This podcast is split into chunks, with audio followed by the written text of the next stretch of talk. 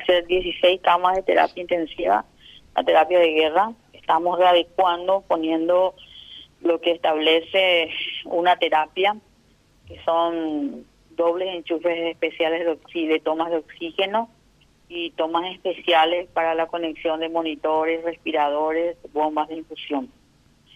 Eh, bajo la emergencia de que estamos y nos quedamos ya sobrecargados al 100% en las terapias respiratorias, no, bueno, no nos queda otra de que también, a pesar de que estamos también ya al tope en el tema de las camas comunes, bueno, salvar más, mayor cantidad de, de pacientes es nuestra misión.